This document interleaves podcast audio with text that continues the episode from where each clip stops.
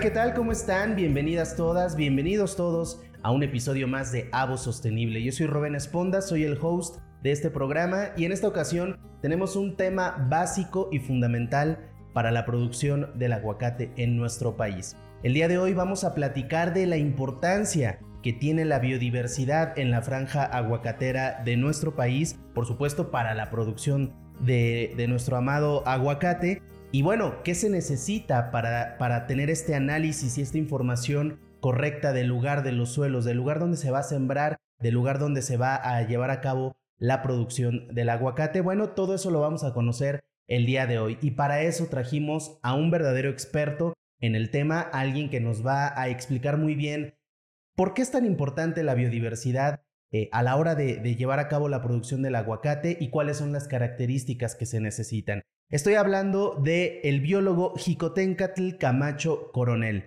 Él se graduó en biología por la FES Iztacala de la UNAM con una especialización en sistemas de policultivo y restauración de suelos. También tiene maestría en ciencias biológicas por el Instituto de Ecología de la UNAM y el Centro de Investigaciones y Estudios Avanzados del Instituto Politécnico Nacional.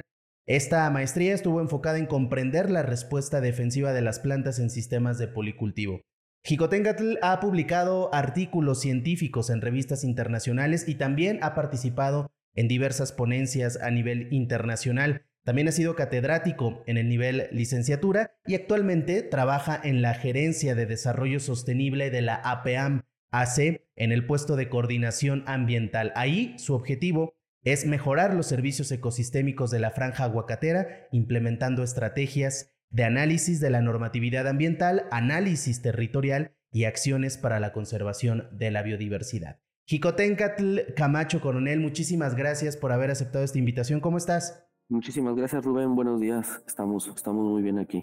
Qué bueno, me da, muchísimo gusto y, nosotros también, eh, pues ya listos para, para, escuchar de este tema que me parece básico, ¿no? Es, como, eh, no sé si sea el primer paso a la hora de la producción del aguacate, pero conocer el ecosistema y conocer el suelo y conocer el lugar en donde se va a llevar a cabo la producción del aguacate, pues me parece fundamental. Sí, claro, es uno de los, de los eh, pasos básicos como lo mencionas, ¿no? Porque hay que conocer precisamente el lugar en donde se puede desarrollar este, este cultivo, ¿no? Definitivamente. Y mira, quisiera hacerte una pregunta un, tanto básica, pero que también me parece fundamental, ¿no? ¿Por qué la APAM tiene este interés por la conservación de la biodiversidad? Para muchas personas podría parecer lógico y podría parecer obvio, pero me parece muy importante que se mencione y que se aclare aquí en, este, en este episodio. ¿Por qué para la PEAM es tan importante este tema? Eh, bueno, mira Rubén, el aguacate, las personas realmente somos parte de lo que es la biodiversidad, ¿no? No somos algo separado. Este, y como tal, todos los, los procesos, incluso la producción que se puede llevar a cabo en el aguacate, viene siendo resultado precisamente de esta biodiversidad y de las interacciones que pueden ocurrir entre, entre todos los seres vivos que existen en las zonas donde se cultiva eh, cualquier, cualquier cultivo, ¿no? incluido el aguacate.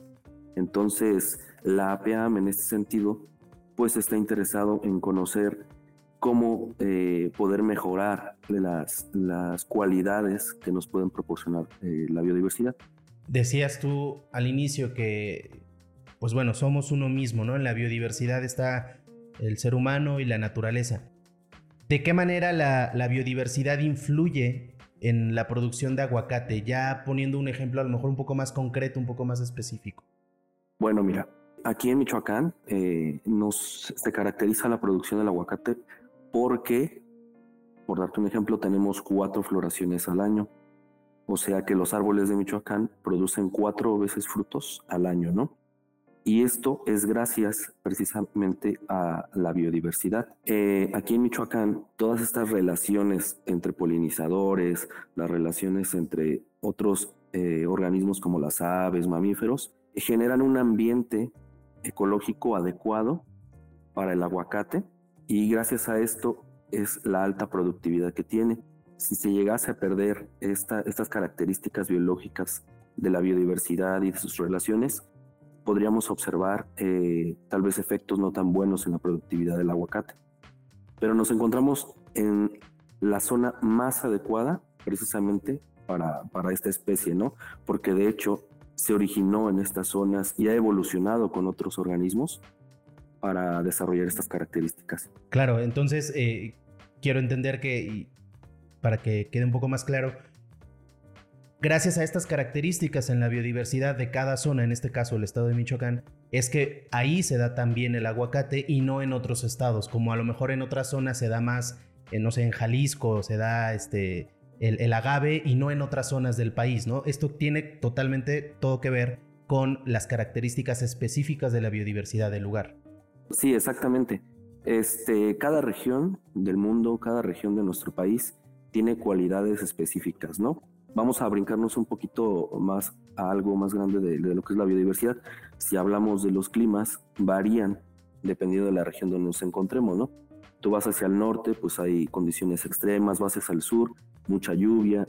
Aquí en Michoacán tenemos ciertas condiciones de lluvia que permiten eh, la presencia de especies con las que vamos a decir el aguacate se siente muy cómodo, ¿no?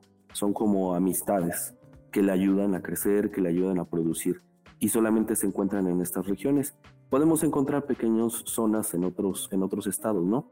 Pero Michoacán este, presenta estas, esta característica, ¿no? Tener una gran región que presenta una biodiversidad completamente adecuada para el aguacate.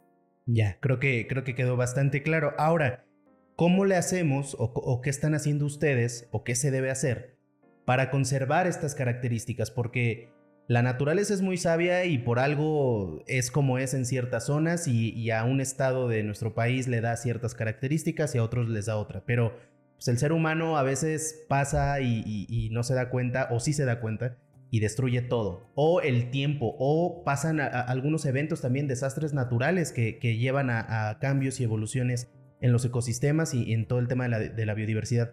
¿Cómo le hacemos o qué acciones se llevan a cabo para conservar estas características para que sigan siendo aptas para el aguacate?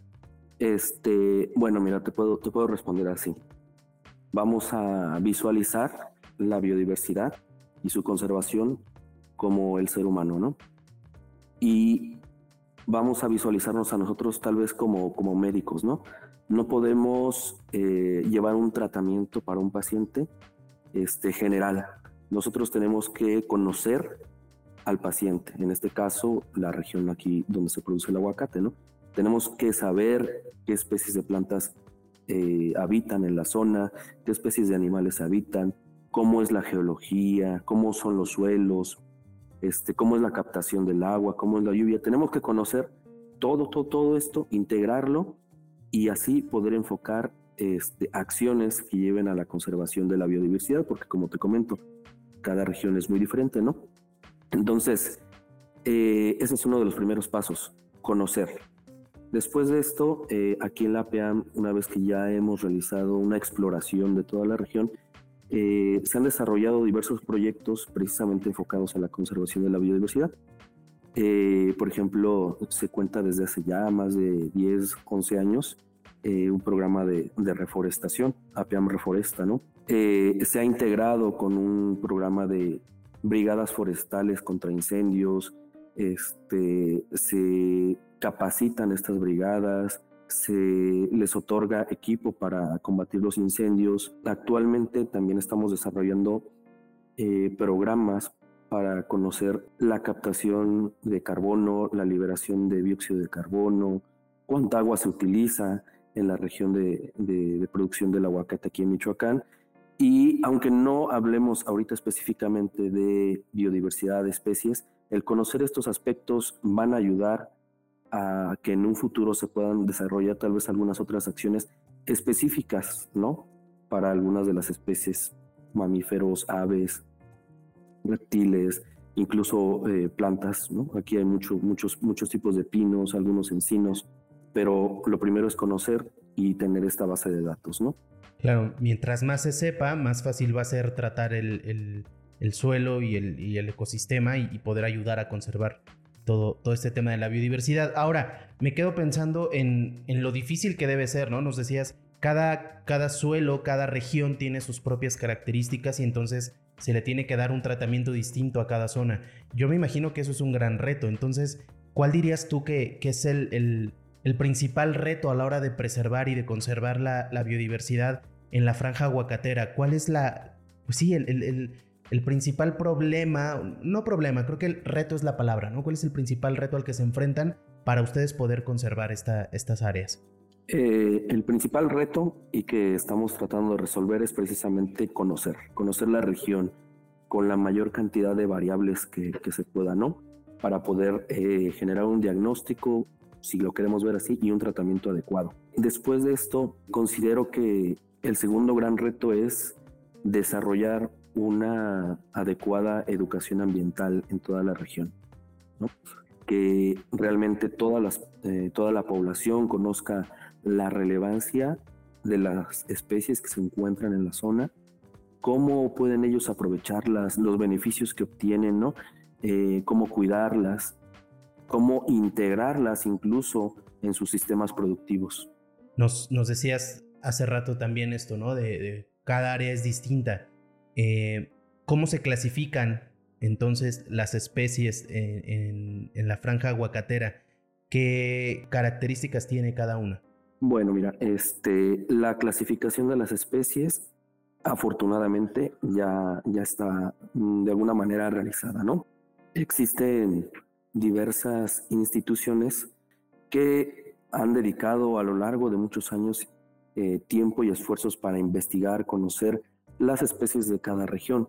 Este, incluso ya hay normatividad que la clasifica eh, dependiendo del el riesgo que presenta para, este, para conocerla y para poder realizar acciones este, para su protección. Entonces, ya lo único que resta es utilizar toda esa información que existe en, eh, proveniente de la literatura, de, de institutos de investigación y aplicarla en la región. Es necesario realizar acciones que nos permitan ubicarlas, identificarlas. Sería más bien esa, esa la respuesta, ¿no? Eh, no tanto una clasificación, sino poder realizar los hallazgos de estas especies en, la región, ubicarlos. Claro. Y me imagino que la tecnología también juega un papel importante, ¿no? Que en este programa ya lo hemos platicado en distintas ocasiones, se ha hecho un gran uso de la tecnología, cosa que cuando inició la producción de aguacate en México no existía o no de la misma manera. Yo me imagino que en este caso también ayuda de una forma en que a lo mejor sería distinto o más lento o no, no se podrían lograr ciertos objetivos si no se echara eh, mano del uso de la tecnología. Claro que sí. Este, actualmente nos encontramos en un boom de la tecnología, ¿no? Hay diversas estrategias tecnológicas. De hecho, yo creo que muchas personas que nos están escuchando conocen ya de, de la industria 4.0, ¿no? Toda una revolución, vamos a decir, industrial y, afortunadamente todas, todo, todo, todo este desarrollo lo podemos aplicar también en lo que es la agricultura, ¿no? Ya existe tecnología adecuada para un manejo sustentable del agua, este, con sistemas de riego adecuados, tecnología para la fertilización de las plantas que nos con drones y un chorro de cosas, ¿no? Que también ya utilizan. Sí, claro que sí. Este, y aunque parezca eh, desde algunos puntos de vista algo todavía un poco lejano. La verdad es que el uso de esta tecnología, como tú lo mencionas, los drones, se aplica, realmente se aplica, ¿no? Este, por ejemplo, aquí este, desde la PEAM eh, incluso estamos mm, utilizando información satelital para poder determinar la, la, salud de los cultivos, la salud de los bosques, si existen presencia de plagas, etcétera, ¿no? Entonces existe un gran abanico de posibilidades tecnológicas que se pueden aplicar ahorita, pero que van a continuar evolucionando y creo que van a mejorar el, uso racional, el uso sustentable de todos los recursos, ¿no? Ojalá que así sea, porque también corremos el riesgo de que la tecnología nos lleve a, a, escenarios mucho más desastrosos, digo, ya en un mundo mucho más utópico y extremo, pero sí, creo que la tecnología para eso está, para facilitarnos las cosas, para ahorrarnos tiempo, esfuerzo, eh, incluso dinero, ¿no? Y ojalá que, en esta industria aguacatera pues no sea la excepción, creo que va por buen camino, por lo que hemos platicado en este programa y en este episodio también. Ahora, em, creo que con lo que nos mencionas de información más tecnología, eh, yo me imagino, dime tú si me equivoco, que es mucho más sencillo llevar a cabo este tema de que nos mencionabas de la normatividad ambiental, ¿no? Eh, me imagino que todo influye. ¿O cómo realizan ustedes el análisis de la normatividad ambiental en la APAM? Bueno, mira, la normatividad está en un constante cambio, ¿no? Sin embargo, bueno, y más bien por esa razón nosotros tenemos que poner especial atención en todos esos aspectos. Eh, afortunadamente eh, se ha tenido visión en ese sentido aquí en la, en PAM e incluso aquí dentro de la, de la Gerencia de Desarrollo Sostenible contamos con personal especializado en, normatividad y legislación, ¿no? Que eh, tratamos de complementar con, con la visión de, de, otros compañeros, ¿no? Más enfocados a cuestiones ambientales, etcétera, ¿no? Este, ¿cómo, ¿Cómo analizamos? Bueno, actualmente nos regimos nosotros, o en lugar de, de regirnos, nosotros tenemos como prioridad eh, conocer la normatividad internacional los tratados internacionales y cómo estos modifican las legislaciones nacionales, ¿no? Porque todo tiene que estarse alineando de, alineando, perdón, de alguna u otra manera. Entonces, nosotros lo, analizamos de esa manera, ¿no? Observamos cómo se está moviendo la normatividad a nivel internacional y después valoramos cómo, cómo esto va a impactar en la normatividad nacional y hacia dónde nosotros tenemos que enfocarnos para eh, darle cumplimiento a tales aspectos. Ok, es, es, una constante adaptación y evolución, ¿no? En, sus prácticas, en, en, sus propias normas y, bueno, pues ahí entra en juego todo lo que nos has mencionado, todos los estudios que realizan, decíamos incluso la tecnología, todo, todo para que ustedes puedan ir apegados a esta normatividad. Sí, exactamente.